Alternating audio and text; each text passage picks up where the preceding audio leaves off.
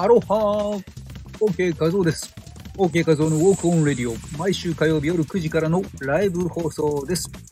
本日のテーマは、中学生の教科書にダンサー時代の歌手というタイトルです。何でしょうかね。まずはじめに一つお知らせです。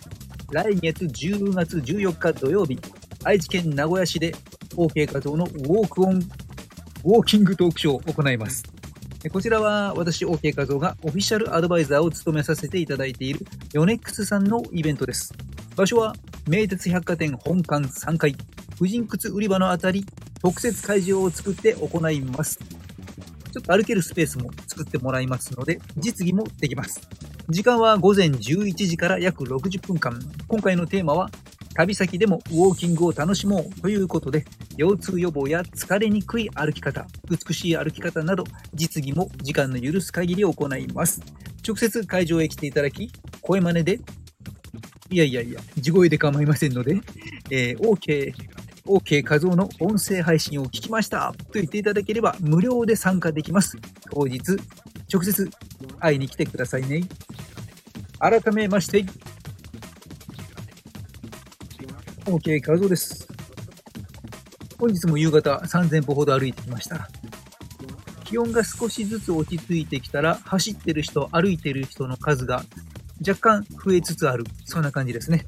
たまたま今日は面白い光景を、ワンちゃんの散歩をしていて、ワンちゃんが 動かなくなって、えーそして僕が U ターンして歩いて戻ってくるときには、そのワンちゃんを抱っこして、結局、抱っこして歩いていくっていうね、えー犬の散歩チームが2組いました。はい。えーたまたまでしょうか。さてさて、本日中学生の教科書でということなんですけれども、この中学生の音楽の教科書を見てみたんですよね。まず、表紙が違いますね。違いますね。我々、昭、我々というか、私、昭和の頃のものとは違うテキストの表紙がもはや、あの、新海誠監督の君の名はの映画の、ね、綺麗なイラストの表紙なんですよね。はい。そんな、あーワクワクする教科書。まあ、中身どんなことが載ってるかなとちらっと見てみましたら、例えばあの、著作権のことなんかも載っていましたね、著作権。うんまあ、このラジオ配信している方も、時折著作権気になることあるかと思いますけれども、ここに載ってたのは、例えば、ルールを守って音楽を楽しもうということで、音楽の配信サイトから気に入った曲をうちでダウンロードしたよ。僕のお金で買ったんだから何をしてもいいよね。SNS にアップロードしようと。えー、何もしていいって、えーそういうことじゃないと思うけど、みたいなね、えー漫画で始まり。まあ、著作権とは、どの音楽にも作った人がいますと。え作った人がいる。そして音楽は作る人の想像力や努力によって生み出されます。このように人間が考えて作ったものを知的財産と言います。その他に絵画、小説、詩なども直接著作物や特許も知的財産です。そして音楽などを作った人、著作者が持っている権利を著作権と言い、著作者は著作権を持つことが著作権法という法律で定められています。ということでね、まあ、わかりやすく、え作品を使う権利というものは、それを作った人が持っているということを理解しましょうといったね、そんなことが書かれています。著作権法では、音楽などを利用するときに守るべきルールを定めています。その基本は、音楽を利用するときには、作った人の許諾を得るということです。音楽などの著作物を利用するときは、このことを忘れないようにしましょう。例えば、SN SNS にアップロードするということは、インターネット上に配信するのと同じことです。これは著作者の許可なしにはできません。えーということが書かれています。うん、まあ、この著作権、ちょっとこう、注意点としては、CD とかデータとかね、こういったものを作った人、あるいは作った会社や演奏した人にも著作権に似た権利で、著作隣接権というものがいくんですよね。なので、そういった会社とか演奏した人人とか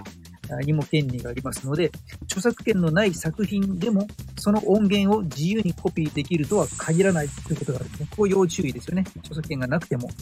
それを演奏した人とか、それを作った会社とか、そういったところが著作隣接権を持っていることもありますのでね、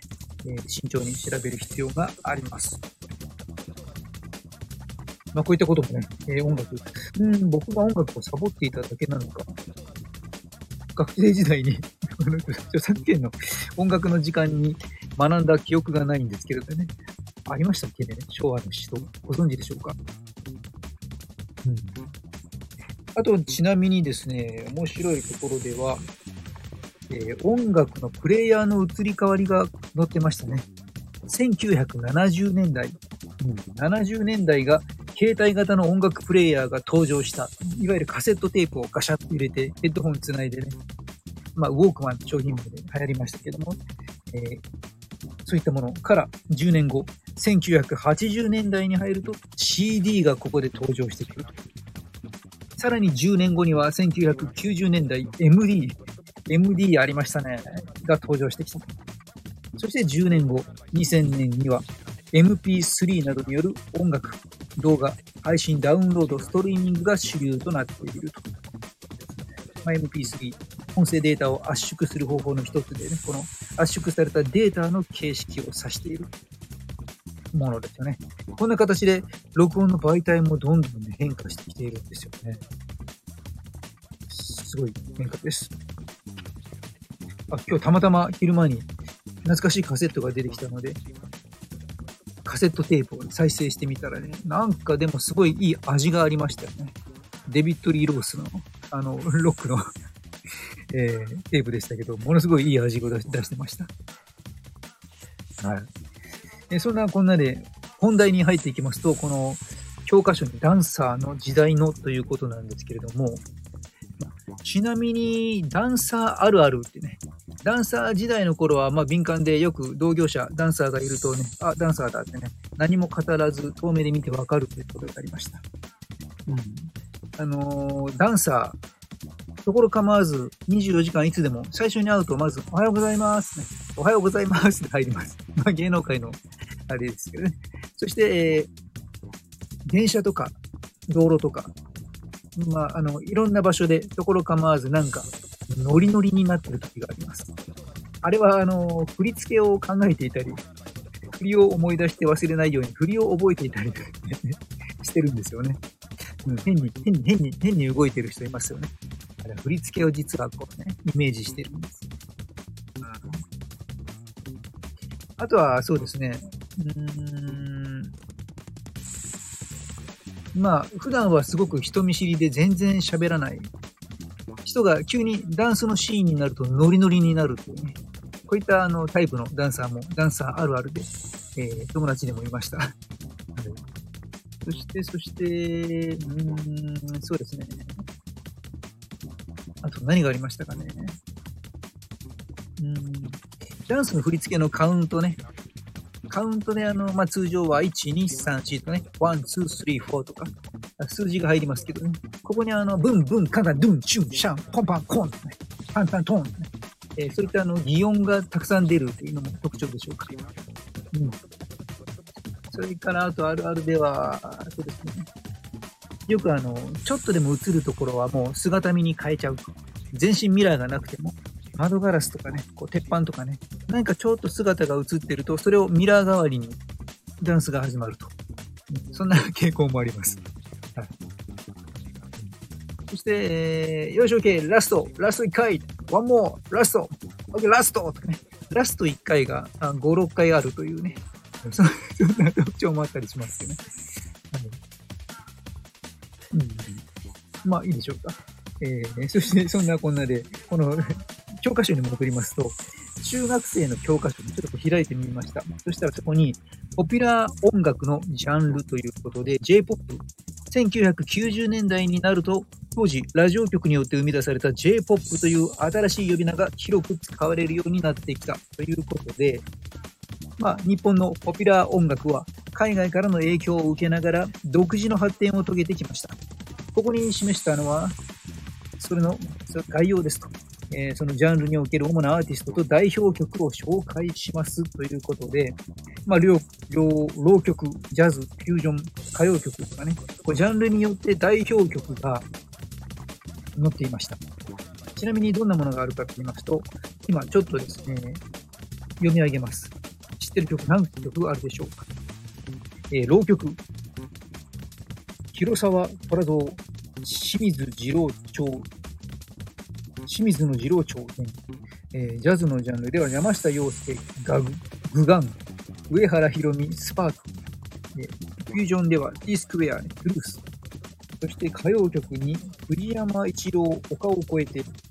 笠木静子、東京ブギウギ、並木美智子、リンゴの歌、美空ひばり、悲しき口笛、そして演歌、石川さゆり、津軽海峡冬景色、北島三郎、祭り、え民謡で夏川りみ、灘そうそう。さらにはヒップホップ、えー、リップスライム、楽園ベイベー、J-POP ね、宇多田ヒカル、ファーストラブ、サカナクション、歩く、歩くアランド、フォークソングでは、かぐや姫の神田川、歌謡曲、西城秀樹のヤングマン、YMCA、ピンクレディの UFO、アイドルとして松田聖子、赤いスイートピー、ももいろクローバー、行くぜ怪盗少女、ニューミュージック、荒井由実、ひこうき雲、アニメソングは高橋洋子、残酷な天使のテーゼ、そして渋谷系としてクリッパーズギター、ビッグバッドビンゴ、えー、テクノ、テクノポップ、イエローマジックオーケストラでライディン。グ、グループサウンズではジャッキー吉川とブルーコメッツ、ブルーシャトー、ロック、キャロル、キャロル出ましたよ、ファンキーモンキーベイベー、そして X のくれない。といったこれだけの曲が紹介されていました。何曲知っている曲がありましたでしょうか実はこの読み上げた中に私がダンサーとして一緒にステージに立っていた歌手が、曲がありました。いくつかこの歌謡曲のところはね、このいろいろとこれらの、え、東京ブギウギとか、美空ひばりさんとか、この辺のやつを、え、若い子たちが、あコピー、コピーというかね、えー、歌って、それを、そのバックでね、歌番組で踊ってたりとか、そういうのがあるんですけれども、えー、それは、え、ちょっと省いて、本人が歌っていたということでいきますと、まずは、石川さゆりさん。石川さゆりさんはですね、僕が一人で振り付けをして、えー、一人でダンサーとして、えー、全国ツアー同行しました。そして毎回一緒にステージに立ちました。そして、えー、北島三郎さん、まさにこの祭りという曲で、紅白歌合戦のね、時にダンサーとして、えー、出ました。他に、あとは松田聖子さんね。もうこれは確かなんだっけな、NHK 絡みのものだったと思うんですけど、大きな舞台の中でね、えー、と、ダンサーとして出演しました。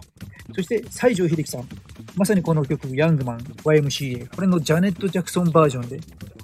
FNS 歌謡祭の時に出演された時にダンサーとして出演しました。ということでですね、何気に見ていた中学生のあ音楽の教科書って最近、あ、こんななんか面白そうなんだ。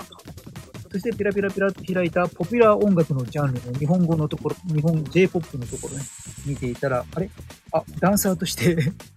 私が活動していた時代の、えー、歌い手さんがいっぱい出ているということでですね。まあ今からちょうど30、3、40年前でしょうか。その頃の活躍しているアーティストの方たち、ほぼ全てと言ってもいいぐらい えー、いろんな方のバックアップダンサーとしてえテレビに出たりツアーに回ったりしていましたね。当時は歌番組も多かったので、ダンサーとしての仕事結構多かったんですよね。